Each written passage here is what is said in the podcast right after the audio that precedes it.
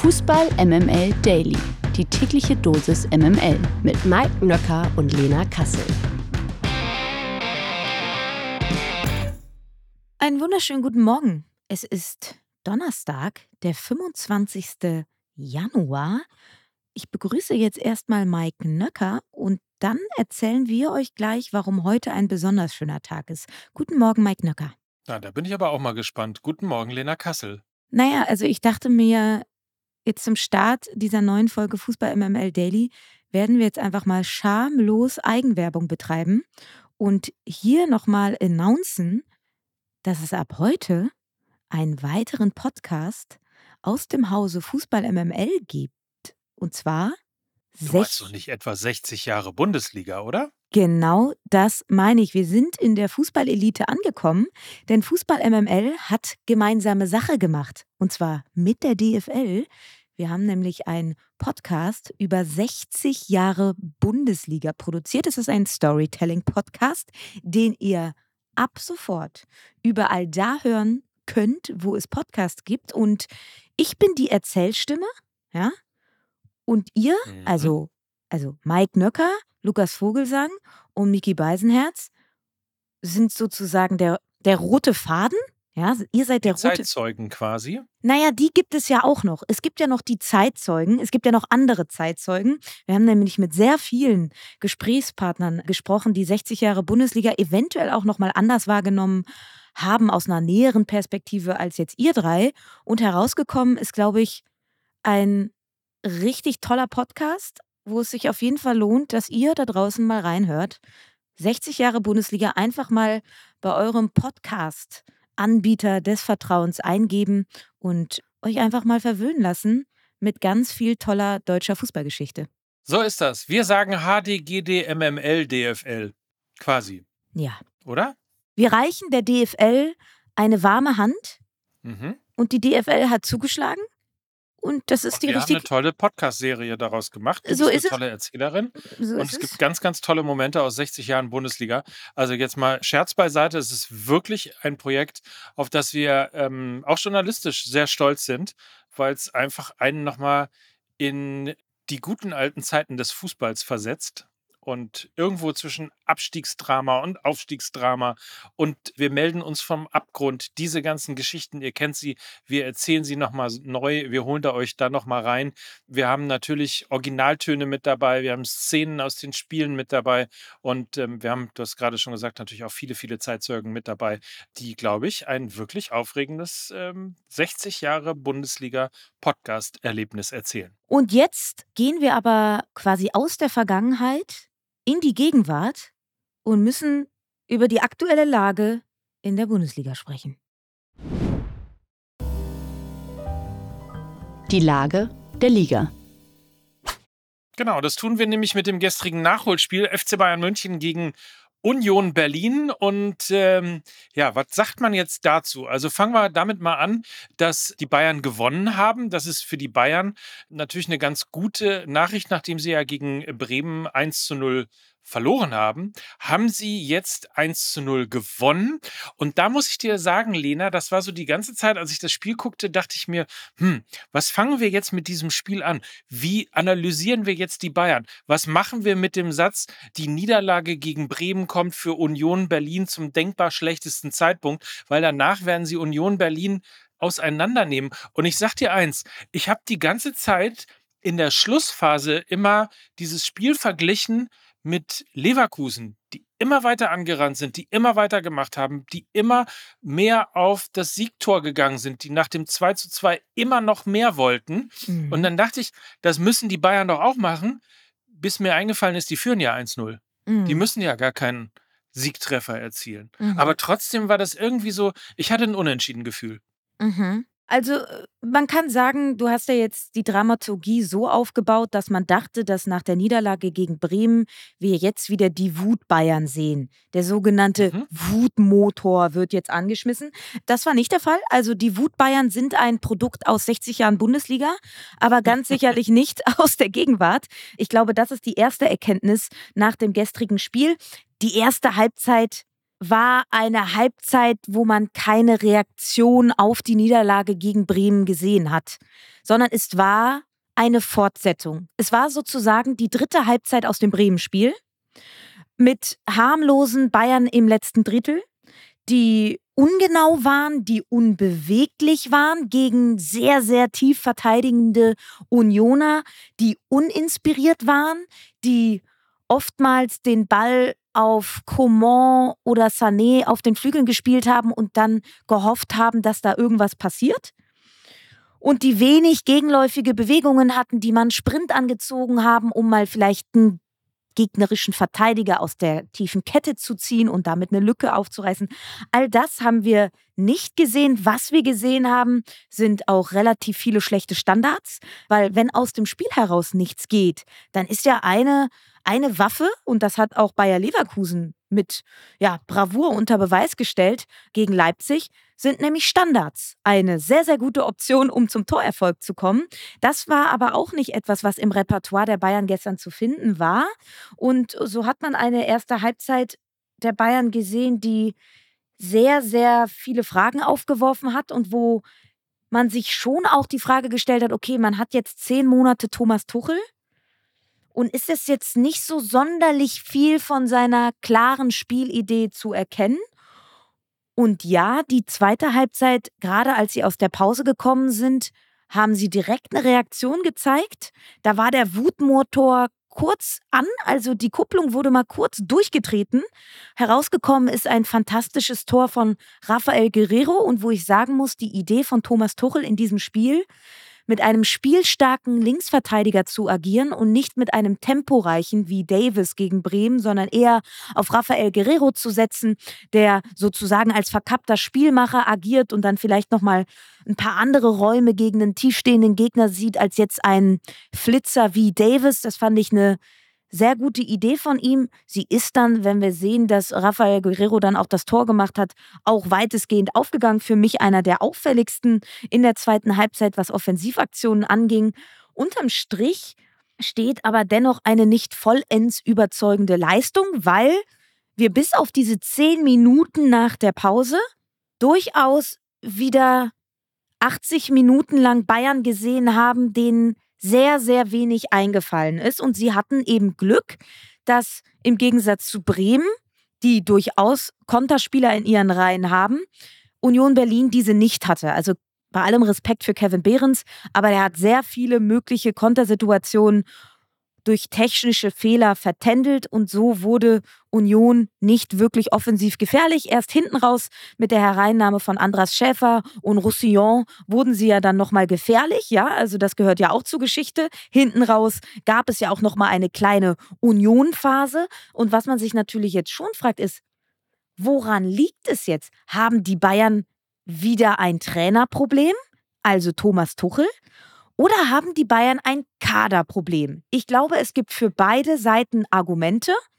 Auf der einen Seite glaube ich, dass Julian Nagelsmann ohne echten Stürmer in der vergangenen Saison teilweise besseren Offensivfußball gespielt hat. Auf der anderen Seite moniert aber Thomas Tuchel vollkommen zu Recht, dass der aktuelle Kader in der Breite einfach nicht gut genug ist. Und ich glaube, diese teilweise sehr deutliche Lethargie der Bayern, wo wir Leidenschaft vermissen, wo wir den Wutmotor vermissen, hat auch etwas damit zu tun, dass, glaube ich, die Mannschaft satt ist, überspielt ist, weil sehr, sehr viele Akteure sehr, sehr viel spielen müssen. Und das, glaube ich, jetzt nicht sonderlich zuträglich ist für so einen generellen Konkurrenzkampf und Ansporn innerhalb einer Mannschaft, wenn du weißt, wir haben einfach keine anderen Innenverteidiger. So, und wir haben irgendwie nur limitierte Möglichkeiten für die Zentrale und so weiter und so fort. Das spielt da eben auch mit rein. Und nichtsdestotrotz, wenn man auch so ein bisschen auf die Ausführungen, auf die Zwischentöne von Thomas Tuchel vor der Partie gehört hat, naja, warum spielt Leon Goretzka? Das war die Frage. Naja, weil wir Rafael Guerrero als Linksverteidiger heute aufstellen. Ich weiß jetzt nicht, ob ich das als Spieler gerne hören wollen würde, dass ich nur spiele, weil ein anderer Spieler halt jetzt hinten links spielt. Und ich glaube, da ist auch eben auf einer weichen Ebene irgendwas im Argen. was nicht nur auf den Kader zurückzuführen ist, sondern eben auch in der Kommunikation von Tuchel und Mannschaft. Ich glaube, da hapert es ein wenig. Und diese Erkenntnis hat man jetzt nicht nur nach dem Bremen-Spiel bekommen, sondern glaube ich jetzt auch nach dem Unionsspiel. Und aus Bayern-Sicht kann man ja jetzt nur glücklich sein, und das meine ich jetzt gar nicht so zynisch, wie es klingt, aber natürlich sprechen jetzt am heutigen Tage alle über die Ohrfeige von Bielica gegen Sané und keiner spricht mehr über die sehr, sehr harmlosen Bayern. Also von daher ein Bärendienst von Bielica, der mit seinem äh, Schlag gegen Sané natürlich jetzt mal schön den Fokus auf sich genommen hat und ein bisschen die Bayern aus dem Rampenlicht gerückt hat. Ich glaube, sonst würden heute äh, noch ein paar mehr Schlagzeilen ob des ja doch schon auch nicht ganz überzeugenden Auftritts der Bayern in den Gazetten stehen. Und um nochmal, ähm, wir hatten das Thema ja gestern schon, um äh, nochmal quasi Zahlen miteinander zu vergleichen, weil du ja gesagt hast, du weißt gar nicht so genau, ist es ein Kaderproblem oder ein Trainerproblem. Die Zahlen dafür sind, Bayern zum gleichen Zeitpunkt vor einem Jahr hatte vier Punkte weniger, aber drei Tore mehr geschossen und zwei mehr kassiert, macht in der Summe sozusagen in der Tordifferenz ein Tor mehr, vier Punkte weniger. Da kann sich jetzt jeder draus basteln, was er möchte. Für mich einfach mein persönlicher Hurricane-Radar. Aber ich glaube eben auch, und da bin ich mir relativ sicher, es ist kein reines Trainerproblem, auch wenn man möglicherweise sich in München schwer tut mit der Art von Thomas Tuchel.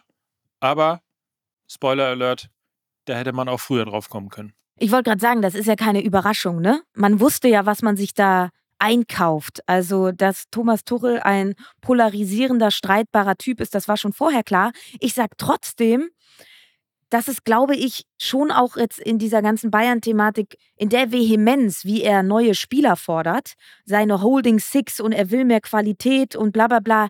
Ich weiß nicht, ob das vorhandene Personal das so geil findet. Also auch in dieser in dieser Öffentlichkeit, wie er das propagiert. Ja, das kann er ja gerne mit Christoph Freund bei einem heißen Kaffee besprechen. Aber warum er das so öffentlich macht, das äh, verstehe ich nicht ganz, weil es scheint nicht so sonderlich Früchte zu tragen, dass es dazu führt, dass die Spieler sich dadurch angestachelt fühlen oder zu mehr Leistung berufen sehen.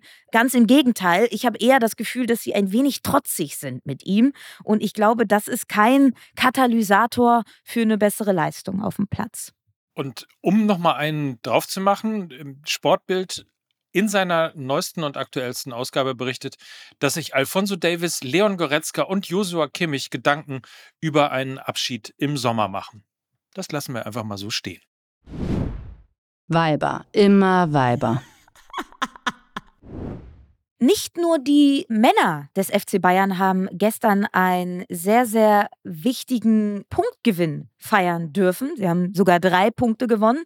Die Bayern Frauen haben nur einen Punkt geholt in der Champions League. Es ist aber ein überlebenswichtiger gewesen, denn sie retten sich nach einer unfassbaren Schlussphase in der Champions League gegen die AS Rom und haben damit weiterhin Chancen auf das Viertelfinale. Der zweite Ausgleichstreffer der Bayern-Frauen fiel erst in der 96. Minute. Vorher hatte schon in der 87. Minute Lea Schüller ausgeglichen, ehe dann für die Roma Giuliano traf in der 93. und in der 96. Minute wiederum Katharina Naschenweng zum 2 zu 2 und somit waren sie sich die Chance auf das Viertelfinale. Ähm, das Endspiel, das Do-or-Die-Spiel in der Champions League der Frauen findet jetzt für die Bayern Frauen am 30. Januar statt. Da geht es um 21 Uhr im Heimspiel gegen Paris Saint-Germain. When you need mealtime inspiration, it's worth shopping Kroger, where you'll find over 30,000 mouthwatering choices that excite your inner foodie. And no matter what tasty choice you make, you'll enjoy our everyday low prices, plus extra ways to save, like digital coupons worth over $600 each week. You can also save up to $1 off per gallon at the pump with fuel points. More savings and more inspiring flavors make shopping Kroger worth it every time. Kroger, fresh for everyone. Fuel restrictions apply. Die MML Gerüchteküche. So langsam aber sicher neigt sich das Wintertransferfenster dem Ende entgegen und versprochen, auch die Gerüchte werden ab Februar wieder weniger, aber hierbei und hierüber müssen wir heute nochmal genau sprechen, denn Dortmunds Gio Reyna steht noch immer auf der Streichliste des BVB. Noch gibt es allerdings keinen Abnehmer für den Nationalspieler aus den USA. Laut Transferjournalist Gianluca Di Marzio gibt es aber immerhin einen neuen Interessenten, und zwar Olympique Marseille. Die sollen hinter Reyna her sein. Zuvor wurde bereits von einem Interesse von Real Sociedad und Nottingham Forest berichtet. Rayner soll mit seinen geringen Einsatzzeiten beim BVB nicht zufrieden sein und deshalb angeblich einen Wechsel anstreben. Und das mit 21 Jahren. Und der ist ja nun noch extrem jung. Und insofern die Frage an dich, ist ein Wechsel, wäre ein Wechsel eine gute Entscheidung? Fragezeichen? Ja, also irgendwie ist die Geschichte BVB Gio Reyna, die ja sehr, sehr vielversprechend begonnen hat, so ein bisschen ausgetrocknet, so will ich es mal sagen. Er hat viel mit Verletzungen zu kämpfen gehabt, hat dann auch eine sehr, sehr unglückliche Weltmeisterschaft irgendwie gespielt. Da gab es ja auch so ein bisschen Knatsch mit dem Trainer. Also auch da normalerweise ja äh, Wohlfühl-Oase Nationalmannschaft, konnte er sich nicht richtig Selbstvertrauen holen. Und er hat so ein bisschen das Hintertreffen gegenüber Malen und äh, Karim Adeyemi, auch ob seiner Verletzungen. Und du hast ja jetzt schon gesagt, es sind so ein paar Namen jetzt im Gespräch. Wenn ich da eine Präferenz zu äußern dürfte, ich würde ihm von der Premier League abraten. Er ist ja schon ein sehr schmächtiger Typ, auch in seiner Spielweise, hat einen tiefen Körperschwerpunkt und ich sehe ihn eher in La Liga. Und ich glaube, Real Sociedad, die wirklich wieder eine sehr, sehr gute Saison bisher spielen, stehen aktuell auf dem sechsten Platz in La Liga, sind eine junge Mannschaft. Vielleicht tut ihm das mal gut. Ein kleiner Tapetenwechsel auch, weil Borussia Dortmund jetzt irgendwie mit den ganzen Verletzungen und so weiter und so fort vielleicht auch ein wenig negativ behaftet ist, auch jetzt so vom Kopf.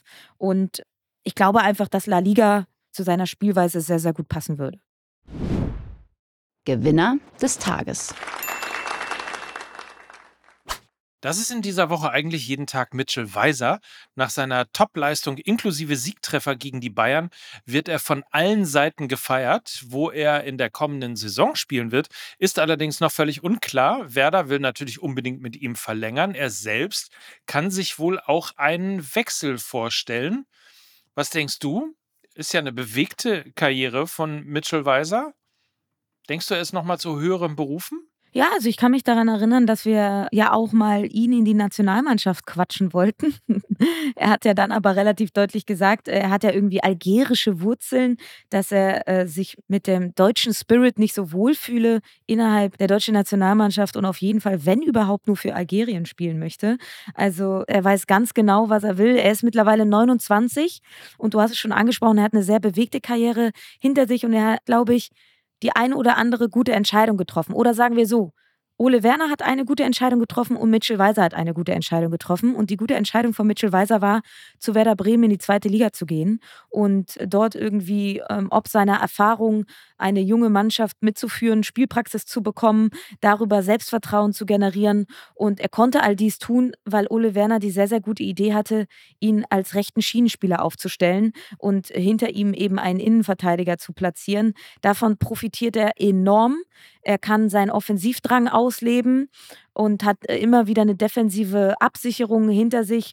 Und das war in seiner Karriere nicht so oft der Fall. Und er hat auch irgendwie, ob das jetzt in Leverkusen war oder bei Bayern München, war er immer so ein bisschen mit sehr hohen Erwartungen behaftet in Clubs, die auch natürlich andere Erwartungen haben und andere Vorstellungen und Zielsetzungen als jetzt zum Beispiel Werder Bremen. Und ich glaube, das hat ihn auch vom Kopf her so ein wenig befreit, vielleicht dann nochmal einen Schritt zurückzugehen, in die zweite Liga zu gehen, dort irgendwie zum Stammpersonal zu gehören, fit zu bleiben, eine Führungspersönlichkeit zu werden. Und das hat ihn unfassbar reifen lassen. Und ich glaube, das war einfach eine sehr, sehr kluge Entscheidung für ihn. Und ja, ich glaube, er ist jetzt 29. Wenn es einen Zeitpunkt gäbe, jetzt nochmal eventuell seinen kleinen dicken C in ein etwas höheres Regal zu strecken, dann ist, glaube ich, im Sommer der Zeitpunkt dafür gekommen. Ich habe die ganze Zeit überlegt, was erzählt die da, was ist mit Algerien? Und habe parallel dazu natürlich nachgeguckt, weil natürlich jeder gesagt hat, wieso, das ist doch der Sohn von Patrick Weiser, den kennen wir doch vom ersten FC Köln. Das ist auch richtig, aber tatsächlich seine Mutter Sonja hat äh, einen aus Algerien stammenden Vater und daher kommt der äh, Bezug dann eben möglicherweise. Und ähm, dementsprechend haben wir das nochmal aufgeklärt. Übrigens, wusstest du, dass ähm, Mitchell Weiser auch mal beim FC Bayern gespielt hat? Ja, na klar wusste ich das. Der ist dreimal deutscher Meister geworden. Der war ja das riesige Talent beim FC Köln. Ja, der ist ja in. Troisdorf geboren. Das ist bei mir um die Ecke übrigens, äh, als ich noch im Umland von Kölle groß geworden bin. Also Troisdorf ist mir durchaus ein Begriff. Und er, er galt ja als riesiges Talent und ist dann vom FC ja direkt zu den Bayern gewechselt und äh, wurde da seinem Talentstatus nicht so richtig gerecht. Der Schritt kam, glaube ich, viel, viel zu früh und hatte dann eine relativ okaye Zeit auch bei Bayer Leverkusen, war, glaube ich, auch mal bei Kaiserslautern für eine Laie. Richtig, und, und, bei Hertha natürlich auch. Genau, bei Hertha natürlich auch. Hat er auch eine gute, gute Rolle gespielt, äh, bis er dann im Bus, naja, ein wenig handgreiflich geworden ist. Aber das ist eine andere Geschichte. Er hat sich jetzt gefangen. Er ist ein reifer Bundesligaspieler mittlerweile. Und ich sage ganz ehrlich, wenn er nochmal Bock hat, sich ein bisschen zu challengen, herauszufordern, dann ist das, glaube ich, jetzt mit 29 nach zwei bis drei guten Saisons bei Werder Bremen im Sommer die beste, wenn nicht sogar einzige Möglichkeit, das noch zu tun. Und er kann seinen Namen tanzen.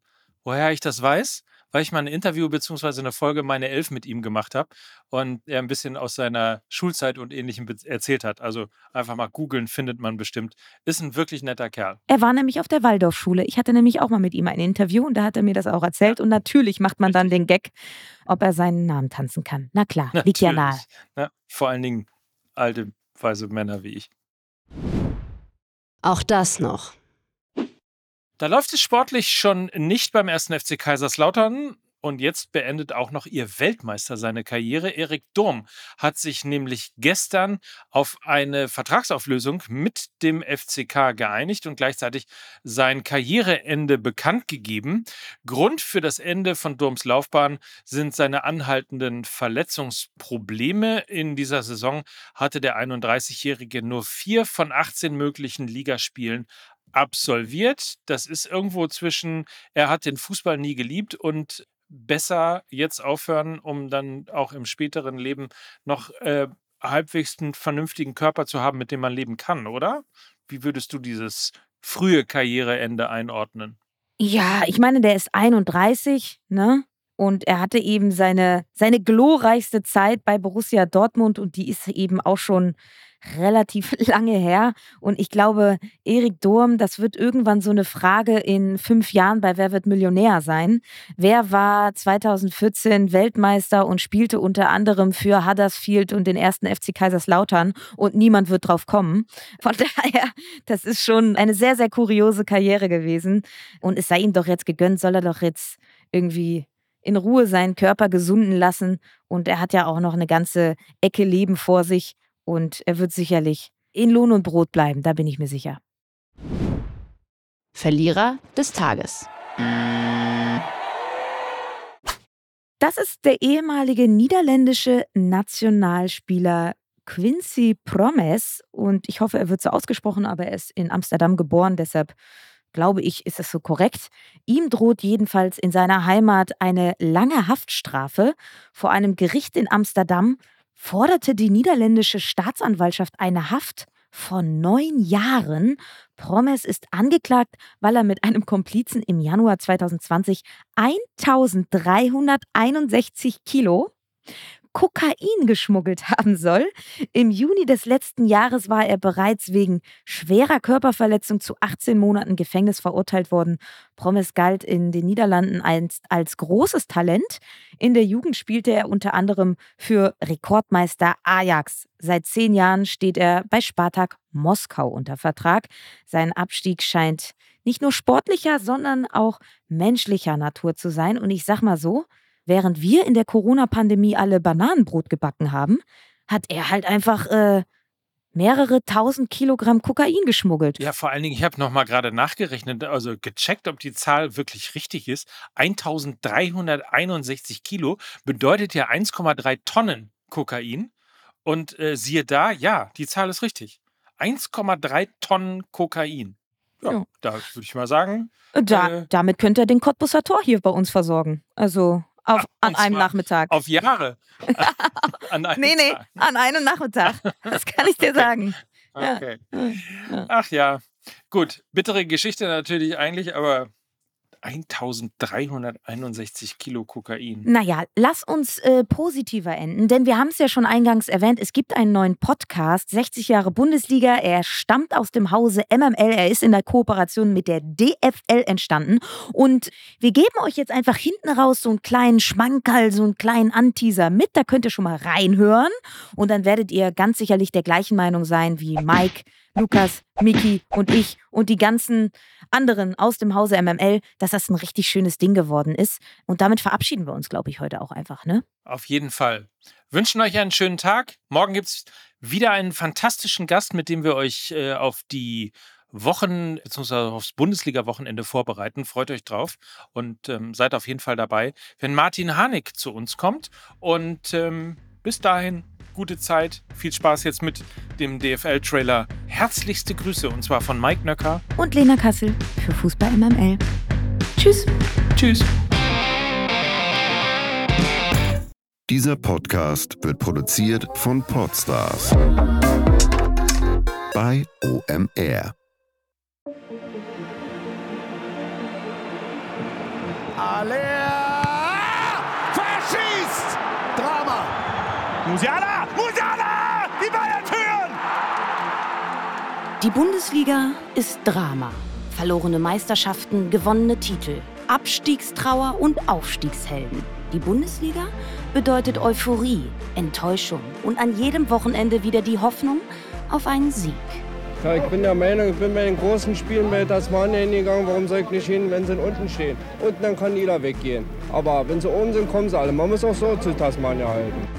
Seit 60 Jahren bringt die Bundesliga Menschen in ganz Deutschland zusammen. Sechs Jahrzehnte geballte Fußballgeschichte auf und neben dem Platz, im Stadion und vor den Fernsehgeräten. Legenden und legendäre Momente. Wir könnten ja auch mal die Frage stellen, ob der richtige Moderator am Tisch ist. Das ist ja eine gute Idee. Also es gibt Leute, die haben auf diese Frage. In unserem neuen Podcast erzählen wir die Geschichten der Bundesliga. Wir sprechen mit Wegbegleitern über große Momente und reisen mit euch und den Jungs von Fußball MML durch die letzten 60 Jahre Bundesliga. Ich war mal wieder Zeitzeuge in einem Stadion. Mhm. Äh, allerdings sozusagen gefühlt im Falschen. Du bist ja langsam wie Forrest Gump. Ja. Ne? Du bist bei allen großen Momenten der ja. Weltgeschichte dabei gewesen. So ist es, so ist es. Neue Folgen gibt's jeden Donnerstag überall da, wo es Podcasts gibt. Abonniert diesen Kanal schon jetzt, um keine Episode zu verpassen. Was für ein Tor! Was für ein unfassbares Tor! 60 Jahre Bundesliga. Der Podcast von der DFL und MML.